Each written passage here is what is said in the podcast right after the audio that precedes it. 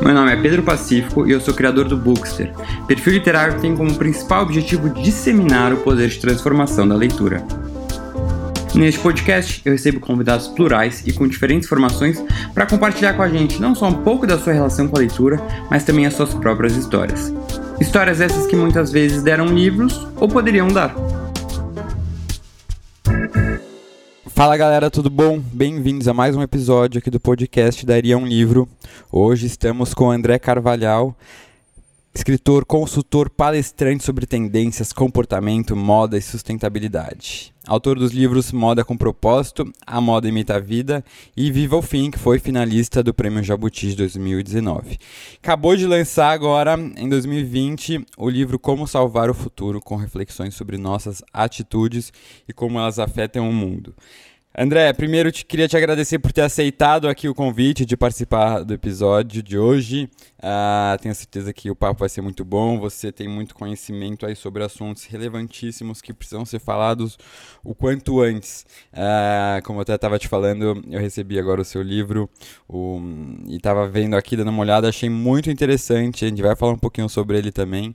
Mas antes disso, queria né, começar já com uma pergunta que eu faço para todo mundo que participa aqui do Daria um Livro, que é a seguinte: é, conta um pouquinho sobre a sua relação com os livros, né? Como é que foi? Se é algo desde a da infância, se sempre gostou de ler. Aqui no seu livro eu vejo que você dá várias indicações de leituras, dependendo dos, das temáticas. Então, né, pelo visto você é um, um bom leitor. Então conta essa relação, né? Como passou disso de, de um, um, um mero leitor para um autor também. Legal. Bom, primeiro eu que agradeço, é um prazer imenso estar aqui hoje. É, super te acompanho, super sigo ali e, e me influencio positivamente pelas dicas, pelos conteúdos. Então, adoro podcast também, as outras edições que já rolaram. Então, é um prazer também, uma honra estar aqui hoje. É, a minha relação com a leitura ela é bem curiosa. Eu acho até que ela é diferente da maioria dos autores é, pelo menos os meus amigos que eu conheço que são autores, escritores, é, a escrita ela vem muito é como consequência de uma paixão pela leitura. E comigo foi o inverso. É, eu precisei me apaixonar pela leitura para escrever. Então, eu não vim de uma formação literária, digamos assim, né? assim a minha infância ela não foi né, cercada por livros e histórias é, como hoje é a minha, a minha vida adulta. Eu, na infância, eu era muito mais imagético, eu desenhava muito, eu achava até que eu iria trabalhar com alguma coisa relacionada a isso. Então, é, eu sempre tive, tive uma infância assim, com muito estímulo à criatividade, à criação, mas muito imagética. Então, eu brincava com massinha, de Lego, de construir coisas, sabe? É, desenhava pessoas, desenhava coisas, lugares, enfim, a gente pode se aprofundar um pouco nisso também depois, se você quiser. É, e aí eu costumo brincar que eu escrevi meu primeiro livro por puro oportunismo. É, eu é, trabalhava, é, enfim, numa grande marca. É, comecei a ser muito assediado pelo sucesso que essa marca tinha, então fui convidado para dar palestra, curso, é, sei lá, mentoria, participar de milhões de eventos. E aí um dia eu falei assim, cara, eu estou todo dia falando a mesma coisa e eu vou dar um mole muito grande se eu não escrever um livro sobre isso, né? E aí essa foi a primeira vez que passou pela minha cabeça escrever um livro. E aí eu comecei a ler para escrever. Então, é, hoje para mim está muito claro de que assim, é, ler e escrever é, viraram duas grandes paixões na minha vida depois do quarto livro publicado e sei lá quantos milhões de livros lidos. Mas eu acho que a relação ela veio dessa forma, né? Assim, hoje eu entendo que eu é, eu leio para escrever é, e eu escrevo para aprender. Eu escrevo sobre as coisas que eu quero aprender e eu vou ler e eu vou buscar, é, enfim, as referências, as referências, a literatura para isso. Então, assim, essa é a minha relação. Muito legal. E eu gosto de ver essas histórias que fogem um pouco daquele do, do, do, que mais comum que a gente está acostumado a ver, né? Grandes leitores falando e, e, dizem assim, não, eu já nasci rodeado de livros, né? Nasci numa família que todo mundo lia sem parar. Ah, e é legal a gente ver que você não precisa ter nascido numa família assim ou ter tido uma infância rodeada de histórias para se tornar um futuro leitor, né, um leitor mais velho, aquela coisa, você pode começar a qualquer momento. Eu mesmo também não tive uma infância tão assim rodeada de livros, eu gostava de ler, mas não era fanático, e foi algo que, que eu acabei desenvolvendo a, mais, mais assim, mesmo pós-faculdade, sabe? Então, uh, é bom as pessoas verem isso, né? Eu gosto sempre de repetir isso, porque, porque a gente fica com aquela ideia de que você pode começar a ler a qualquer momento. Nunca é tarde para desenvolver e criar o hábito da leitura. Né? E hoje você falou que começou a, a, a ler para escrever, mas você passou a, a, Você criou o gosto da leitura mesmo ou ainda continua sendo meio que uma obrigação para poder escrever? Não, super. Aí eu super curti. Eu acho também que a, o que a gente lê é, e aquilo que puxa a gente, né, que interessa a gente, também tem muito a ver com o nosso momento de vida. Então, por exemplo, meus três primeiros livros, eles foram de não ficção, né? É, e eu, durante esse período, eu é, fiz um mergulho muito grande em livros de não ficção. Então, eu fui ler filósofos, né, é, pessoas que estudam comportamento, sociologia, né, sei lá, livro de autoajuda, de autoconhecimento. Eu fui né, para um caminho assim completamente diferente do que eu tô hoje, né? É, a ficção ela não fazia muito parte da minha vida naquele momento, porque era isso, eu lia como uma forma de, de me inspirar, eu lia uhum. como uma forma de aprender a linguagem, de aprender sobre os formatos, mas ao mesmo tempo as histórias elas faziam parte da minha vida. Eu sou de formação publicitário, eu fiz propaganda e jornalismo, depois eu fiz pós em marketing, trabalhei em agência, trabalhei com comunicação durante muito tempo, então, as histórias, é, por mais que não fossem é, das ficções literárias, né, mas assim, a contação de histórias, ela sempre fez muito parte da minha vida, desde os desenhos de quando eu era pequeno até depois quando eu estava na propaganda. Então, quando eu comecei a escrever e eu comecei a ler, é, eu ia muito para o que não era ficção, mas o feedback que eu tenho das pessoas dos meus primeiros livros é muito de tipo assim, cara, parece que você está conversando com a gente, sabe? É uma linguagem muito diferente da uhum. linguagem clássica de não ficção. Eu conto, eu me coloco muito ali nas histórias, então eu estou falando sobre o futuro, como esse livro aí, né, que você comentou que você acabou de receber, Como Salvar o Futuro, que é o meu mais recente. Mas eu me coloco ali naquilo, né? Então, é, sempre teve uma, uma mistura. Depois desse terceiro livro, é, eu comecei a sentir muita vontade de escrever ficção. É, hoje eu já entendo mais porque, naquele primeiro momento, eu não estava entendendo tanto, e aí eu fui mergulhar muito na ficção. Então, assim, hoje, é, eu de fato tenho muito gosto pela ficção, sabe? Uhum. É, eu acho que eu, é, mesmo que depois disso eu volte a escrever não ficção, né? Assim, não sei o que vai acontecer depois. Né? Eu já estou trabalhando nesse quinto livro, que é um livro de ficção. Não sei o que vai acontecer depois dele mas eu tenho certeza que o gosto pela ficção me, me picou, sabe? Eu fui picado por esse, por esse bichinho e eu sei que ele vai ficar. Não, é. Eu sou um grande, grande defensor da ficção, né? Tanto é que a maior parte das minhas leituras são de ficção. É, isso não é porque eu não gosto de não ficção. Eu acho que a, a, não ficção ela vem, ela tem uma propaganda maior, né? Eu acho que ela é mais comercial, ela tem um, um des, é, é, é, ela consegue se vender mais hoje em dia, né? Nas nossas gerações. E as pessoas têm um, um certo preconceito com a ficção muitas vezes. Então eu amo de paixão quando eu vejo pessoas que foram picadas por esse, esse, esse mosquitinho aqui da ficção. E fiquei muito, eu não sabia disso que o seu próximo livro que você está escrevendo era de ficção ficção. Que máximo! Uh, e tenho certeza assim que depois que você levou essa picada, difícil vai ser você voltar. Isso não no sentido de deixar de escrever não ficção, mas eu acho de parar de ler a ficção. Acho que agora você nunca mais vai conseguir parar de ler ficção. Mas você pode contar assim um spoilerzinho assim pra gente do que, que assim qual gênero dentro da ficção, assim, que, que se Então, é quando eu falei, né, que quando eu comecei a, a, ter vontade da ficção, eu ainda não entendia muito bem o que, que era. Eu tinha vontade de escrever ficção, é, comecei a ler ficção, comecei a me apaixonar pela ficção e ainda não estava muito claro para mim por quê. Até que um dia na terapia, e é muito engraçado porque assim todos os conceitos dos meus livros surgem na terapia, é muito é muito curioso terapia isso mesmo de não ficção. É, pois é. É, e na terapia eu comecei a entender por que, que eu estava tão é, encantado por esse universo da ficção. E isso acabou virando o principal argumento desse próximo livro, que é o spoiler que eu posso dar.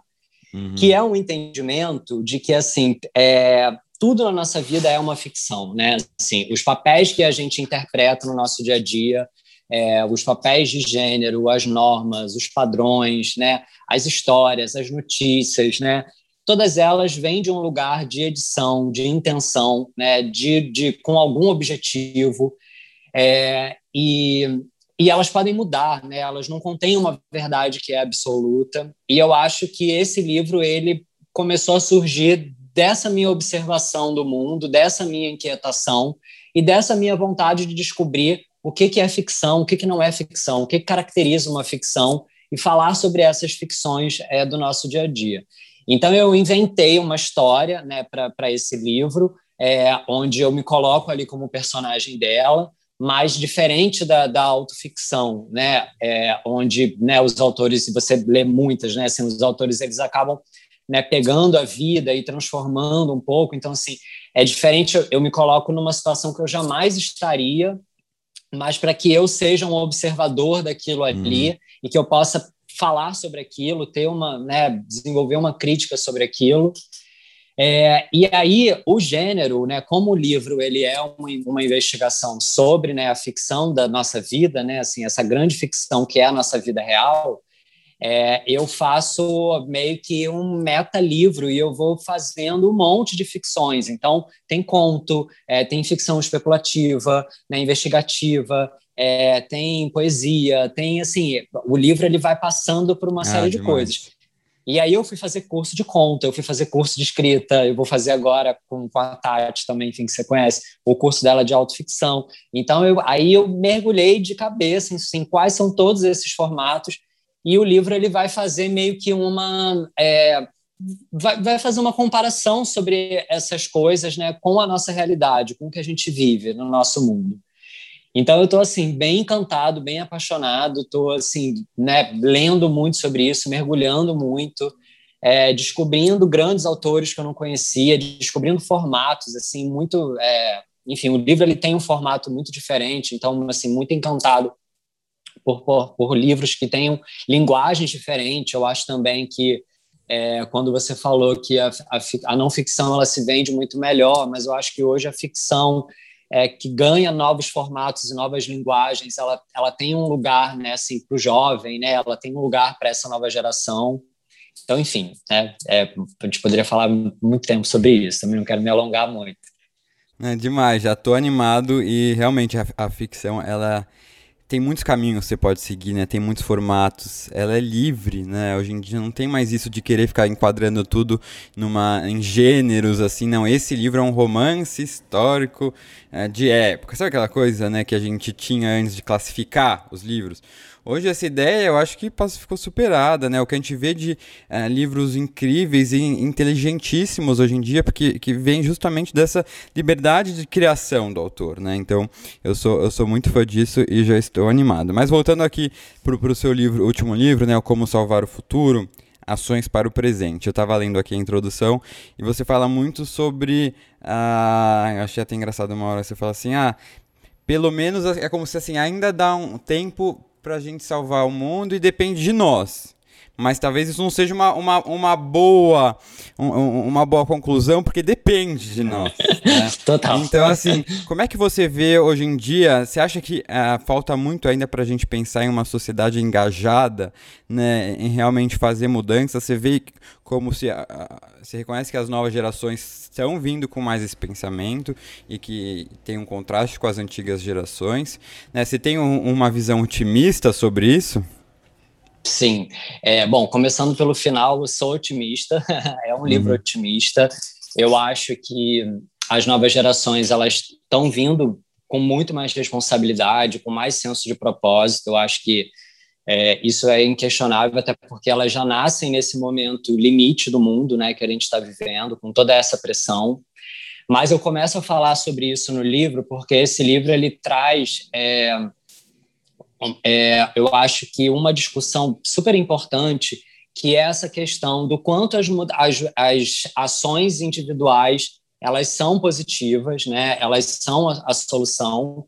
É, ou do, do, do, que de onde a gente tem que começar, né? Porque a gente vê muita gente militando, muita gente é, ativista em diversas causas, e ao mesmo tempo a gente vê assim, cara, mas não adianta eu reciclar o meu lixo, não adianta eu economizar água na minha casa, porque quem gasta mais água é a indústria, né? Quem, enfim, quem tem que se responsabilizar pelo lixo é quem criou o lixo, né? Então acho que a gente vive hoje esse momento com essa discussão muito acalorada, e eu acho que no final o pano de fundo desse livro é esse, muito legal você ter puxado exatamente esse tema, que é assim, o quanto de fato vale a pena a gente tomar atitudes uhum. individuais, né, ou esperar.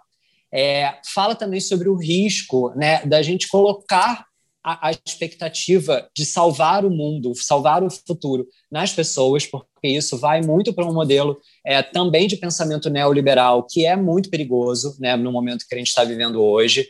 É, então, eu acho que existe essa tensão, sabe? O livro ele fala sobre essa tensão, ele claramente ele reflete esse meu desconforto. Então, por mais que não seja um livro de ficção, ele ali, em alguns momentos, eu vou indo e voltando como esse, esse, é, é, esse, essa citação que você trouxe, né? De tipo, ah, cara, é, é, essa é uma boa notícia, mas será que ela é uma má notícia? Né? O quanto que tem de bom, o quanto tem de mal nessa notícia. Então, eu acho que eu, eu, você trouxe assim, bem a radiografia do que é esse livro. Mas, no final das contas, e voltando né, para o início da pergunta, eu sou otimista e eu acredito em ações individuais. É, mas isso é muito verdade. Eu acho que tem uma sensação, às vezes, você fala, ah, eu estou fazendo tanta coisa, né? E o outro aqui do meu lado não faz nada. E será que está surtindo o efeito, o efeito que eu faço? E aí você pensa, nossa, precisa tão depende, essas mudanças dependem não só de mim, mas desses outros aqui que eu não vejo como vão mudar. E aí você fica um pouco desestimulado, né? Mas é muito importante a gente uh, saber que também tem muita gente fazendo já, né? Ainda que esse outro, se o nosso vizinho não está fazendo, mas tem muita gente por aí fazendo. E quanto mais a gente falar sobre isso, e aí acho que as, as redes sociais têm um papel muito importante, né? De compartilhar ideias, né? De compartilhar iniciativas, projetos. Hoje mesmo eu, eu recebi de presente uma um shampoo e um condicionador que eu nunca tinha visto, que é chamar Use Bob. Que é, são barras, em barras, para evitar desperdício de, de, de uh, embalagem. Vocês falam, gente, eu nunca tinha pensado nisso. Então, que bom que né, essas novas iniciativas que têm que ser muito estimuladas, né? E aí, uh, ao mesmo tempo que a gente pensa, tá, então depende de nós, vamos, vamos mudar, vamos fazer. E aí, você para pra pensar, mas o que, que tá, quais são os problemas de hoje em dia? Aí você se depara e fala, gente, meu Deus, são muitos, né? Até que no, no, seu livro, na introdução, você começa a listar alguns, você fala, gente, não sei nem por onde começar. É ambiental, é, é social, é desemprego, é né, o desrespeito do outro, racismo, homofobia, machismo. Você fala, gente, que. Né? Aí você começa a falar, tudo que eu preciso fazer, eu não vou conseguir trabalhar de todas as iniciativas que eu preciso, né? Então a gente fica realmente perdido, assim o que, que você acha que é um começo, né, para quem está querendo mudar? como começar a mudar? Então, eu acho que é encontrar qual é a sua causa, sabe? Eu, eu também super sinto isso que você falou, né? Dá um desespero, né? Você olhar e ver, caramba, quanta coisa. E aí, é, o meu livro Vivo o Fim, né? Que foi esse livro que foi indicado para o Jabuti, é, o finalista, né? O, o pensamento dele era assim de que cada um de nós tem um papel, né? Assim, a gente, como na natureza, né? Cada coisa tem uma funcionalidade, né? Então, assim, ninguém pede para a chuva chover, para o sol nascer, né? Para um bicho correr atrás do outro, para a árvore fazer sombra. Cada coisa ali, ela vem é, e funciona na mais perfeita harmonia se a gente não atrapalha é, com um propósito, com uma finalidade. A gente também é assim, a gente também vem para o mundo com alguma coisa para fazer, com alguma coisa para resolver.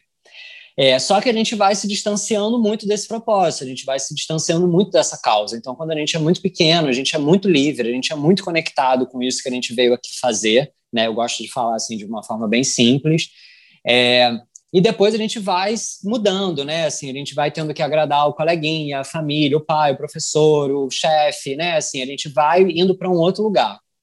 E eu costumo dizer que essa, a minha leitura, tá? Que a, a grande confusão que a gente está vivendo hoje no mundo, ela tem muito a ver com essa dança das cadeiras, onde está um monte de gente sentada no lugar errado. Então era como se um monte de gente que deveria estar fazendo alguma coisa estivesse hoje fazendo alguma coisa completamente diferente, por qualquer que seja o motivo, né? Às vezes, nem sempre por vontade própria. É, e aí eu acho que para a gente desatar isso, desamarrar essa grande confusão, para mim é quase como se assim cada um volta para sua cadeira, sabe? Então vamos de novo dar outra, né? E o Vivo Fim fala sobre isso, sobre esse novo ciclo. Então assim, vamos começar a brincadeira de novo, zerar. Então todo mundo levanta, gira e cada um senta agora no seu lugar. É, e o seu lugar é você fazer aquilo que você pode fazer para o mundo. Então, é, eu acho que no meio de tanta confusão, é, cada um, eu acho que pode é, contribuir mais com alguma coisa. Óbvio que coisas são, algumas coisas são básicas, né? Consciência de classe, respeito para o próximo, né? ética, né? Assim, acho que tem coisas que deveriam passar por todo mundo. Mas eu acho que é como você falou, assim, tem o cara que nasceu para pensar no shampoo, sabe? Uhum. E eu não sou esse cara, né? É, a gente tem um outro papel, né? Então, acho que cada um tem um papel para essa para né, ajudar a resolver tudo isso. E aí, quando você me perguntou do início das novas gerações, eu sinto que hoje há um espaço muito maior para que essas novas gerações consigam se manter mais tempo conectadas hum. nesse papel que elas vieram aqui interpretar, já usando a linguagem do novo livro, né, que é o uhum. livro da, das ficções, que fala que cada um de nós vem para cá com um papel para interpretar, sabe? E que às vezes a gente se perde nesse papel né? A gente vai né, ocupando outros. Se perde muito. E o que eu vejo, pelo menos a minha geração, que é uma geração meio intermediária, eu acho que talvez na, na infância mesmo não tinha tanta essa liberdade para quantificar no seu, no, na sua cadeira, né, do, do, do propósito, mas que começou a ter essa liberdade maior agora, assim, sabe? Durante faculdade, pós-faculdade, e tá todo mundo ficando louco, assim. Não, eu quero esse trabalho que eu tô não gosto. Eu quero achar um trabalho que me traga, né, que, que me deixe feliz, que tenha um propósito. Eu quero ver um impacto social no meu trabalho. E aí vem essas discussões de ESG, né, que estão nas empresas. Eu acho que a gente está vivendo um, um, momento de muita mudança, que não dá mais para parar e ficar pensando assim, ah, não, deixa que o, a outra pessoa vai resolver essas coisas. Né? Alguém vai resolver, amor. Não vai, o mundo não vai acabar porque alguém vai resolver.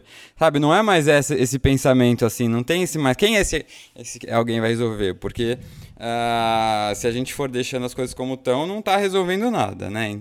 E a gente vê, se chega uma pandemia como essa, o mundo inteiro para para tentar resolver não está conseguindo resolver, né? Um país aqui mobilizado, lógico, um presidente que não ajuda, isso atrapalha, mas não consegue resolver as coisas. Então, uh, tem que, a gente tem que mudar, né? Uh, eu acho isso muito interessante, esse tipo de reflexão. Eu gostei dessa analogia que você fez com, com a dança das cadeiras, porque eu, eu me sinto um pouco assim, sabe? Eita, cadê as cadeiras? Deixa, tô me encontrando um pouco assim, sabe? Sim. É, e, e, assim, talvez, né?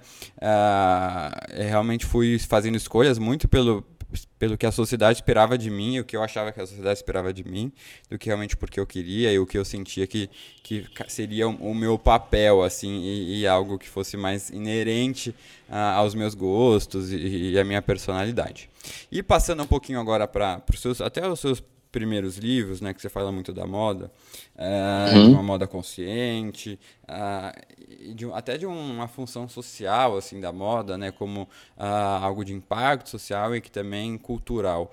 Você sentiu um certo, você sente que há ainda ou durante quando você publicou um certo preconceito, assim, por exemplo, pensando, nossa, ele está publicando um livro de modas, né, como se quisesse reduzir a importância disso, uh, na medida que as pessoas, tem gente que enxerga a moda como algo fútil e que não tem esse papel social, né? Você sentiu isso? Super. Então, é também muito legal você perguntar isso, porque o meu primeiro livro, ele, o nome dele é A Moda Imita a Vida, e ele fala sobre construção de marcas. É, e foi assim um mega sucesso, foi, enfim, né, é um best-seller até hoje. E eu lembro quando saiu a crítica dele na Folha, ela era assim: é, Autor Sensação faz autoajuda para marcas, para grifes Nossa. de moda. E aí eu fiquei tipo assim, meu Deus, sabe? Tipo assim, isso é um elogio ou não é? isso, sabe? Eu fiquei não. tipo, grife, né? É uma, é uma, uma é para autoajuda para tipo assim, o cara Ai, pegou todos os estereótipos, juntou uhum. Na mesma na mesma parada. Uhum. E eu senti um pouco isso que você falou agora, né? Assim, é, o livro ele ele tinha como propósito trazer essa reflexão de que a moda ela é muito mais do que roupa, né? A moda é a segunda indústria que mais emprega no mundo, né? A indústria que mais emprega mulheres. Ela é assim super responsável por fazer a economia girar. Enfim, ela, ela tem uma importância muito grande no mundo. Todo mundo está de roupa. A gente aqui está gravando um podcast e a gente está vestido, né? A gente não está pelado. Então, assim, a roupa ela faz parte da vida de todo mundo, mas existe isso. Então, quando veio esse primeiro livro é, ele era para desconstruir um pouco isso, mas é, ainda teve um pouco dessa imagem. O segundo, que é o Moda com Propósito, aí ele, ele era diretamente com esse objetivo que você falou. E aí uhum. foi muito engraçado porque intuitivamente eu falei assim, cara, eu quero fazer, e eu estava até pensando nisso esses dias, uma, um, tipo assim, uma enciclopédia. Então ele é um livro que tem, tipo assim, mais de 400 páginas, sabe? É um livro, assim, super denso, é, ele é um manifesto, né? Mais do que um livro, né? Eu falo que ele é um manifesto pela grande virada.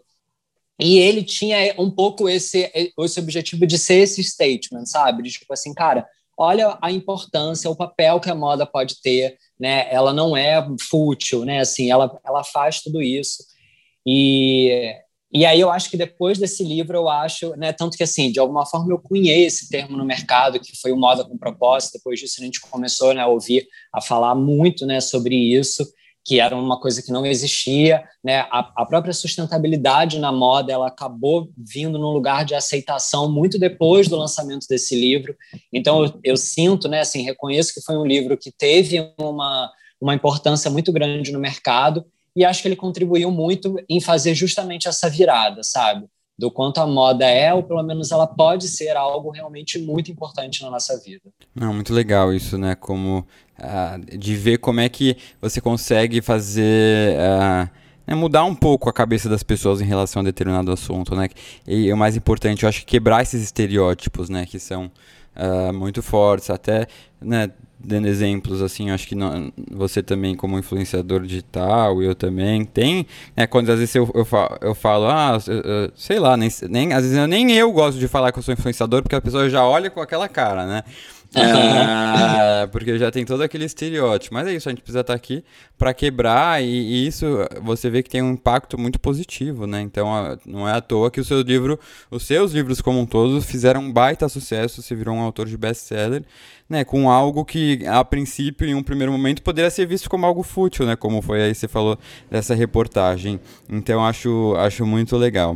Uh, e você acha que uh, né, em um momento como a gente está vivendo, assim, que né, tempos tão difíceis, você sente que livros como o seu, até a gente podendo falar no, no Ailton Krenak, que falam de soluções mais práticas, né, de como melhorar esse, esse, esses, esses momentos que a gente está vivendo tão difíceis. Você acha que isso faz com que isso faz com que vocês fiquem mais em evidência, que exista uma procura maior por esse tipo de leitura e por esse tipo de uh, não só de livros teóricos, mas de livros com ações mesmo que propõem ações propositivos?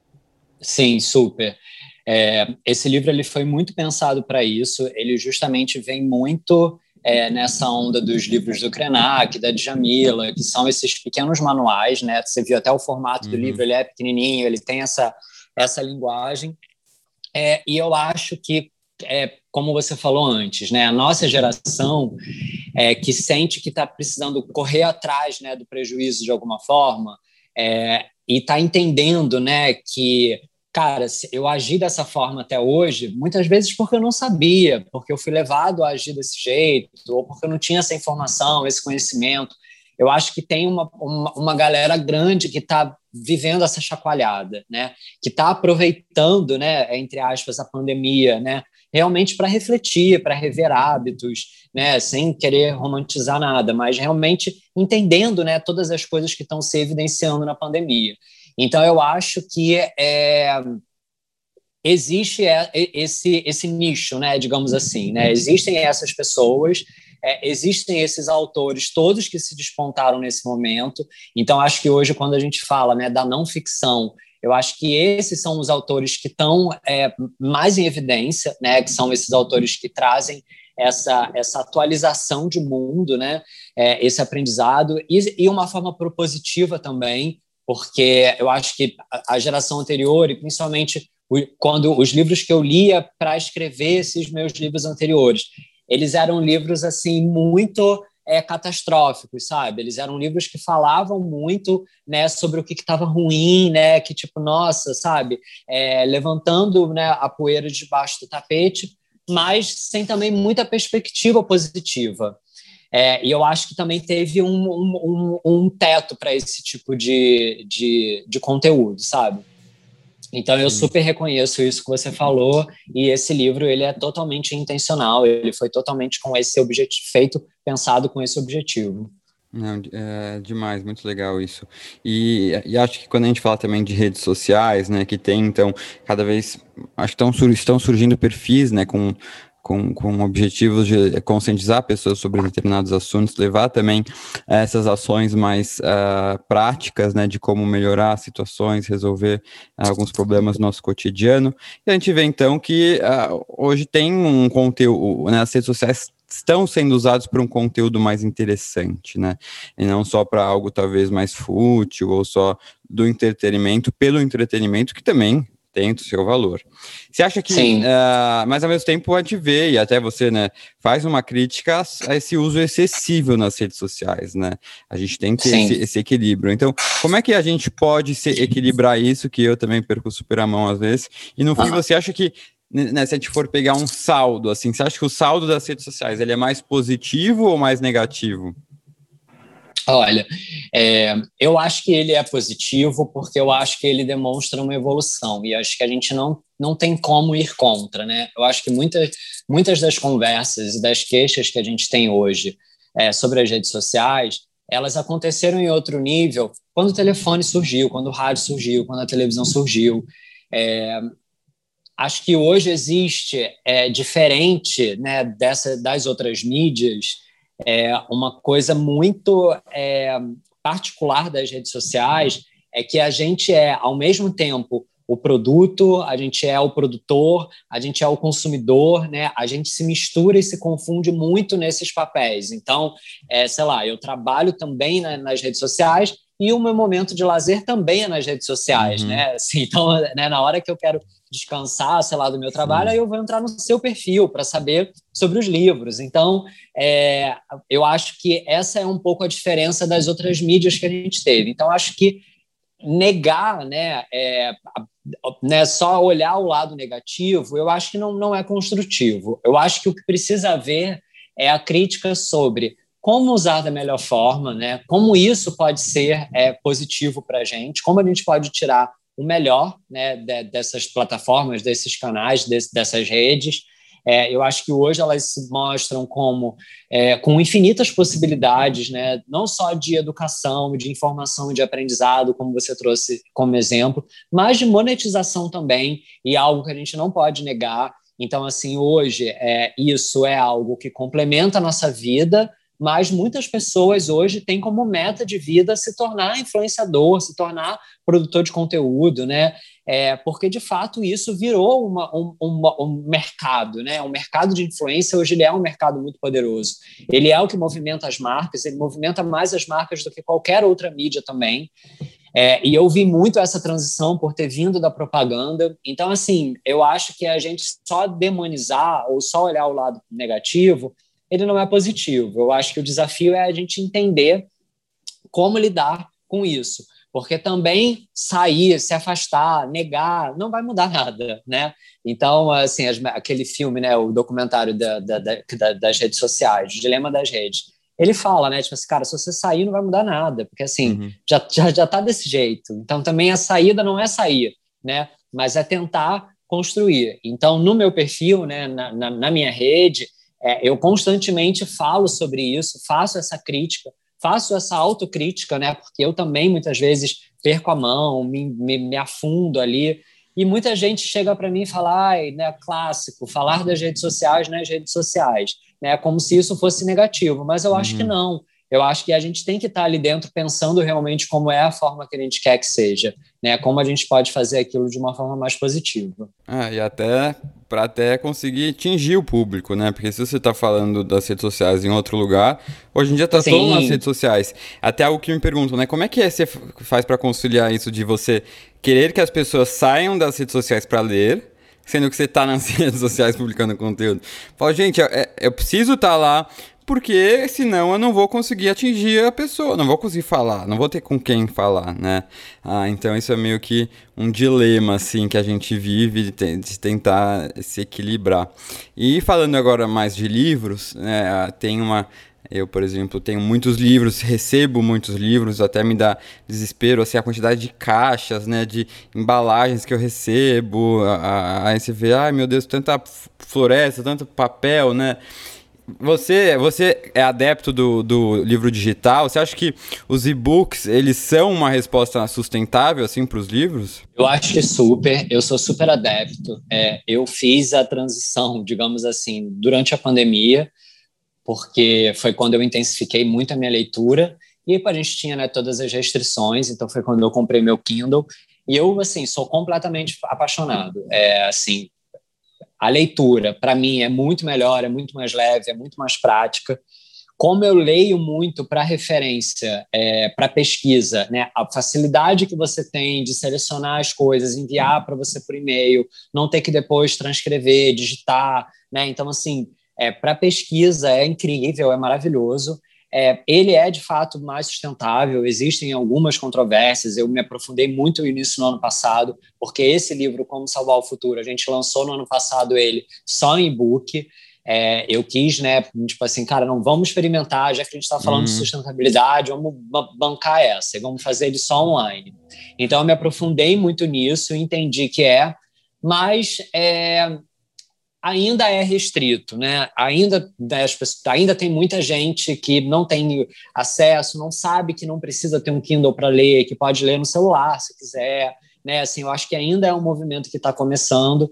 Acho que por isso até eu acabei me rendendo e fazendo essa, essa versão impressa agora, né, do Como Salvar o Futuro, mas eu acho, sem dúvidas, que é uma, uma alternativa. É mais barato, é, para a pessoa que compra também. É, eu até fiquei pensando assim: a ah, minha cola para a gravação vai ser o meu Kindle, porque se ele me perguntar o nome de algum livro, algum autor, uhum, é aqui uhum. que eu uhum. vou olhar. Então, assim, é de fato uma biblioteca que você tem na mão, né? Então, assim, ele, ele tem muita facilidade. Eu sou designer também, né? Então, eu sou muito apaixonado pelo gráfico, né, pelo projeto. Então, você viu aí esse livro que você acabou de receber, né? Uhum. Eu, eu penso em tudo, eu penso na capa, eu penso na fonte, assim, eu, eu sou muito detalhista com todas as coisas. Quando você vai para a versão digital, você perde um pouco isso. Mas, é, sei lá, eu acho que os ganhos são tão grandes, sabe? Uhum. eu acho que vale. Sim, é, fico nesse dilema também. Eu leio também em Kindle, em e-book, mas eu também ganho os livros de presente, né? E acabo lendo, já que eu tenho. É, é complicado. E tem uma coisa meio tipo, ah será que eu posso me dar o prazer, né, me dar o luxo de ter então, algumas coisas não tão sustentáveis, né? Se eu gosto tanto de ter aquele né, o fetiche pelo livro físico. Então, tem esses questionamentos que eu acho que acabam sendo cada vez mais presentes na cabeça dos leitores. Mas isso que você falou de não ser acessível, né, em um primeiro momento, porque você precisa ter um, um investimento maior para comprar um e-reader, isso realmente tem que ser considerado. Né? E aí, justamente hoje que no dia da, da gravação hoje que sai aquela, aquela fala da Receita Federal é, sobre a, imposto, a tentativa né? de, de, tributar os livros, porque seriam livros seriam bens para ricos, né? Então, fala sério, né? Num país que o acesso aos livros já é dificultado, é, na verdade não é que é produto de rico, é produto que rico tem acesso, né? Pois é. Então, pois é. Com, muito complicado isso, totalmente né, repugnante esse tipo de fala. Mas bora lá continuar. Ah, o que eu queria saber também, é, eu achei interessante, tá? Quando eu estava lendo a introdução, eu vi que você passou aqui a usar o pronome neutro, né? É um pronome com, com final, o ezinho no final. Tipo, todes, por exemplo. E, é, e eu até estava curioso, até anotei isso como uma pergunta a ser feita. E no final da introdução você fala sobre isso explicitamente, vai explicar que você ah, passou a adotar, quis adotar isso, e até no seu último livro você já tinha meio que usado uma certa, ah, né, feito algumas, usado umas ferramentas aí para tentar ah, respeitar, né, quem não se identifica com algum gênero específico e tal, ah, mas acabou. até mudando do arroba do X pro, pro Ezinho, porque, ah, conta isso, porque eu achei interessante, assim, primeiro isso, eu queria saber é, como, é que, como é que se, se sentiu uma certa resistência de pessoas, uhum. assim, no meio editorial para publicar dessa forma, e depois que publicou, se recebe de coisas tipo, ah, isso é muito mimimi, né? Uhum, ah, e como é que foi essa escolha para você? Sim, é, bom, amo falar sobre isso. É, eu, é, como autor, né, como escritor hoje, eu não tenho como não acreditar na linguagem, né, como algo que nos molda, né, e que nos transforma. Então, assim, não acreditar no poder da imagem, da linguagem, né, da escrita, é, enfim, é negar o que eu estou fazendo, né? Então, é, eu acredito muito que a língua ela seja viva, que ela se transforme e que ela precisa se, que ela precisa se adaptar às transformações do mundo também, né? Então, assim, é quase que aquele efeito Toshines, né? Ao mesmo tempo que ela se adapta, ela também pode ajudar a mudar o mundo, né? É, eu acho que a, a escrita ela, ela tem esse, esse papel. Ela conta, né? Como eu estava falando aqui, ah, os livros de ficção, não ficção até então eram assim, agora eles são assim, né? Então, ao mesmo tempo que ele reflete, a, né, a escrita ela reflete, ela também ajuda a moldar. É, e aí, quando eu escrevi o meu segundo livro, na verdade, é que a gente estava falando muito sobre essa questão das mulheres, né, do o movimento feminista ele estava começando a emergir com muita força. É, e esse livro, Moda com Propósito, como eu te disse, ele falava muito sobre a importância da, das mulheres, né, da, na cadeia produtiva da moda, né, a moda, enfim, ela impacta muitas mulheres de diversas formas e tal. Eu me senti muito incomodado quando eu estava escrevendo o livro e toda hora ter que usar generalizações masculinas. Então eu sabia que aquele livro ia ser livro majoritariamente por mulheres, e eu toda hora falava todos, né? Eu falava, é, sei lá, amigos, eu, sei lá, eu falava coisas, né, que eram generalizações como a gente aprendeu a reconhecer como masculinas. E aquilo me incomodou muito na época, né? Assim, muito antes até de se falar sobre linguagem neutra. Lá atrás, sei lá, quantos anos tem já que eu escrevi esse livro, a gente estava começando a experimentar isso. E aí algumas pessoas usavam ou um X, né? Então no todos uhum. botava o X no lugar do O ou um arroba. É, e eu acabei escrevendo o livro inteiro usando o arroba. Então, eu usava amigo, todos, né? Assim, tudo isso com arroba no lugar né, do O. É, Para a editora, na época, é, não foi um problema. Eu sempre tive a sorte de, de, assim, de ter editoras muito legais que sempre me acolheram muito nas minhas escolhas. E aí, mais recentemente, a gente está é, tá vendo né, cada vez mais pessoas falando sobre a linguagem neutra e acessível, que é uma evolução dessa linguagem que a gente usava antes, né, com X ou com arroba, porque o X e o arroba, é, ele representam uma dificuldade para pessoas que têm algum tipo de deficiência visual e que leem através de aplicativos. Então, como a gente né, falou aqui, né, é, agora há pouco mesmo, é, os aplicativos eles não sabem ler palavras que têm uhum. X ou que têm arroba no final. Então, é, por conta disso, né, e por diversas outras contas e por diversos outros movimentos, né, se criou, é, foram criadas ou estão sendo criadas, na verdade, de forma coletiva, novas linguagens é, e principalmente essa que usa o e, né, é, ao invés. Então vira todes, amigos, né, algumas coisas.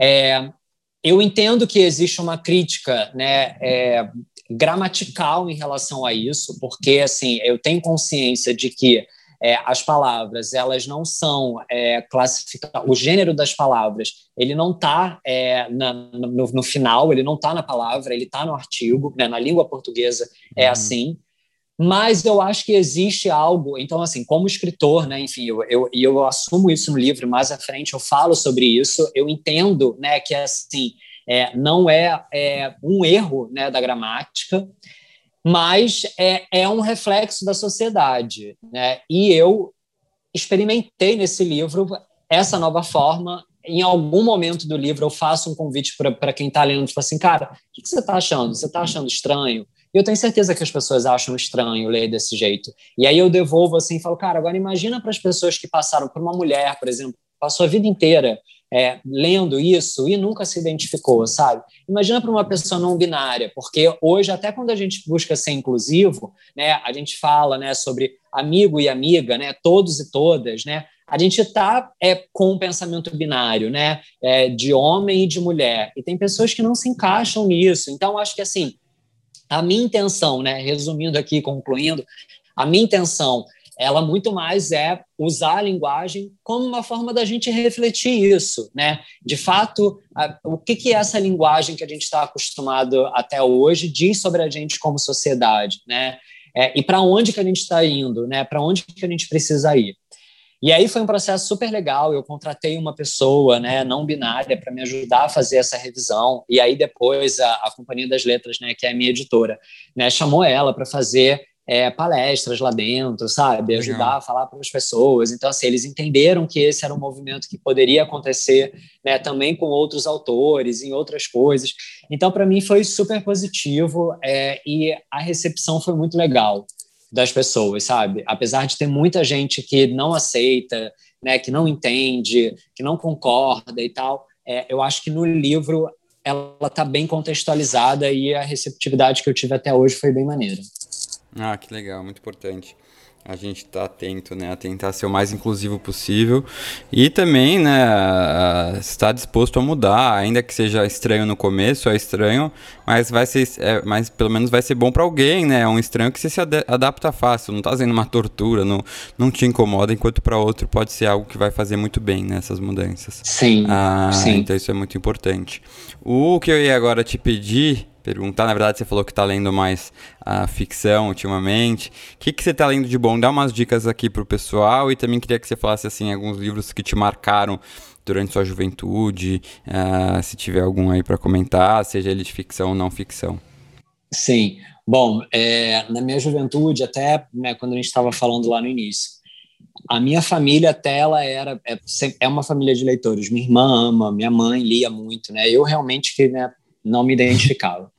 Eu amava, é, a minha irmã amava a Agatha Christie. então, uhum, assim, uhum. eu desde. Tipo assim, eu lembro que era o meu vício, assim, tipo assim, o que eu, o que eu tenho de, de, de memória de eu ter lido quando eu uhum. era jovem era isso. E eu tenho uma memória, assim, muito simbólica de eu lendo tomando banho, literalmente. Eu Nossa. colocar o livro assim perto é, e, e, e, depois hum. atrás do vidro, assim, tipo, ali tomar banho, assim, de tão, né? Tipo assim, muito criança. E eu lembro eu muito, muito criança, não tinha ideia de nada daquilo que estava sendo falado. Hoje em dia tem é... o Kindle à prova d'água, hein? Que poderia pois tomar é. Pois é, pois é. E eu lembro disso. Então, na minha infância, né, é, eu acho que foi isso que me marcou. Hoje eu tenho me interessado muito nos livros de ficção, é, em livros que, que propõem é, linguagens, formatos diferentes. Então, é, eu, assim, livros que recentemente me marcaram muito. O Jogo da Amarelinha, então, assim, não sei se você uhum. já leu, que é não incrível, né? Que você...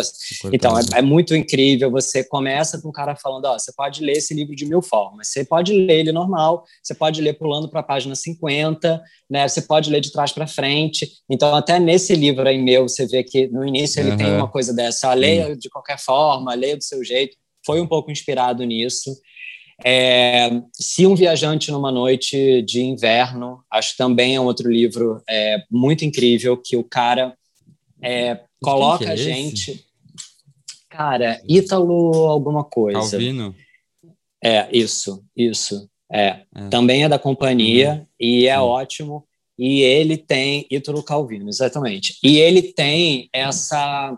Ele também tem uma coisa muito legal que é, é, incluir a gente. Então ele começa o livro falando assim: ah, você acabou de me pegar esse livro agora na livraria e agora você vai tirar o plástico, você vai ler a orelha. Então assim o cara tá o tempo inteiro colocando a gente, conversa é, de é, um jeito muito assim muito isso. incrível.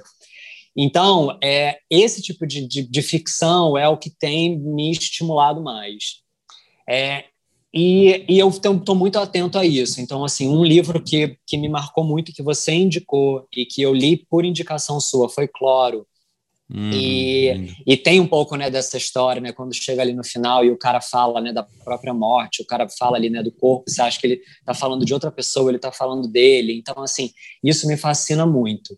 É, outros dois, né, tipo, né, que também tem uma, uma coisa na narração, né, que também me despertou é, muito interesse.